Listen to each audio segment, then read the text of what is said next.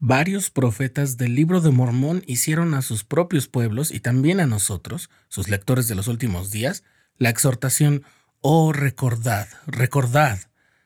Más que a los mandamientos, esta invitación parece referirse a las experiencias espirituales que nos mantienen cerca del Salvador y atentos a su voz y la de los profetas. Y entre esas experiencias la revelación personal ocupa un lugar muy especial.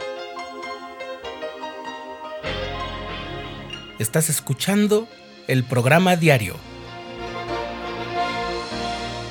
presentado por el canal de los santos de la Iglesia de Jesucristo de los Santos de los Últimos Días.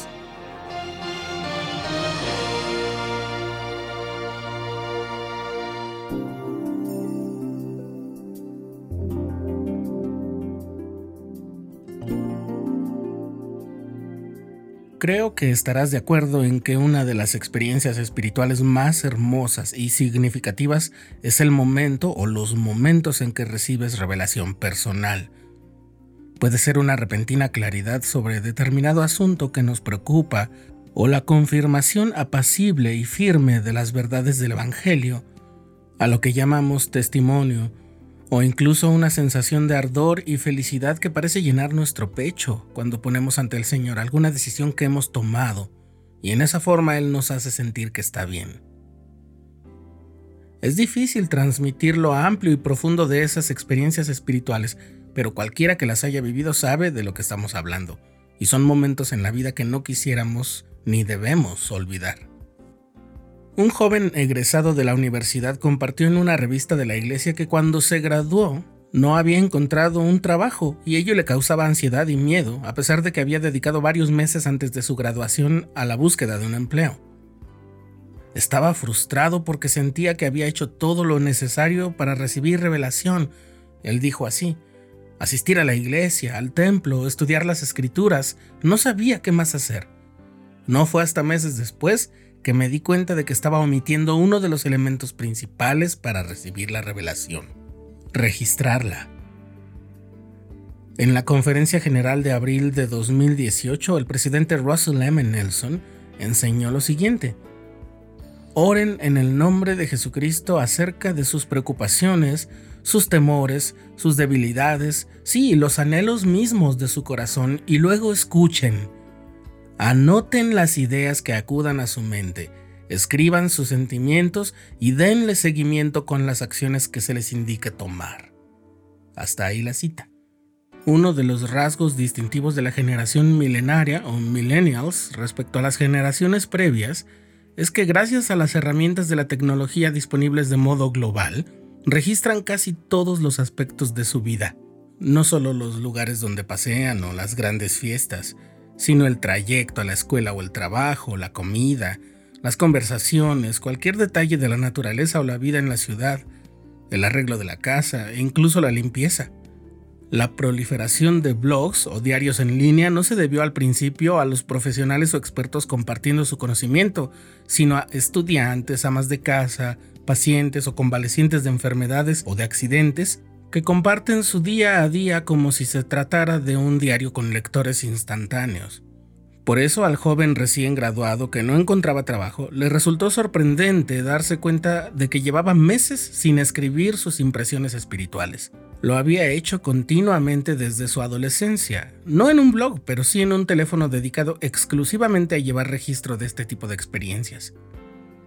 Vi que no había estado escribiendo ningún caso de revelación personal durante unos cuatro meses, dijo él, antes de que comenzara mi búsqueda de trabajo. Me di cuenta de que había hecho esa búsqueda yo solo, sin la ayuda que necesitaba. Y ahí puede estar la clave si has sentido que no estás recibiendo revelación personal. Funciona así. Escribir tus pensamientos y sentimientos te ayuda a sentir el espíritu, que luego te ayuda a reconocer cuándo estás recibiendo revelación personal. Si el sentimiento o pensamiento es de Dios, a menudo recibirás más inspiración al escribir tus impresiones. Este modelo que dio el Señor ya lo conoces, y aquí te compartimos cinco formas de hacerlo. 1. Escribe tu experiencia en diferentes momentos. Así como José Smith lo hizo con la primera visión, Habrá diferentes detalles según el momento y quien te escucha o te lea. Puedes escribirla brevemente y luego de unos días escribirla en un diario con más detalles, porque vendrán a tu mente y a tu corazón. Vas a ver cómo vuelven los sentimientos originales cada vez, solo que no dejes pasar mucho tiempo antes de registrarla por primera vez. Segundo, prueba a escribirlo en diferentes momentos para diferentes públicos. Puedes escribirle a tu mamá, a tu mejor amigo, a tus futuros hijos, a tu futuro yo. Y el secreto está aquí, no es necesario que se los des a leer. Si no quieres hacerlo nunca, no lo hagas.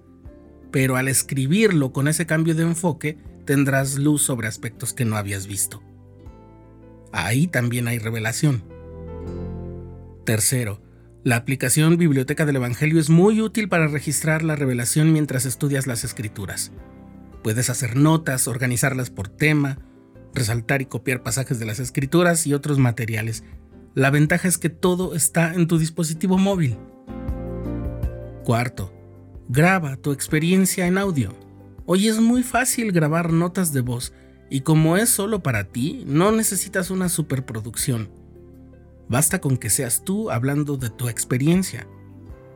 Cuando te sientas con poco ánimo, escucha tus grabaciones y recordarás así que Dios está contigo, porque experimentarás los mismos sentimientos que tuviste cuando recibiste la revelación original y estarás listo así para recibir más inspiración del Padre Celestial.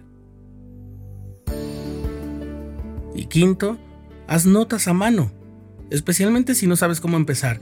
Responde a las preguntas que aparecen en cada lección de Ven Sígueme esas preguntas están hechas para propiciar precisamente la reflexión y la revelación. Si no te sientes tan seguro de tus respuestas, habla de ellas con familiares y amigos. No vas a terminar nunca con las manos vacías. Siempre encontrarás inspiración. Vale la pena tomarnos el tiempo para registrar las impresiones del Espíritu.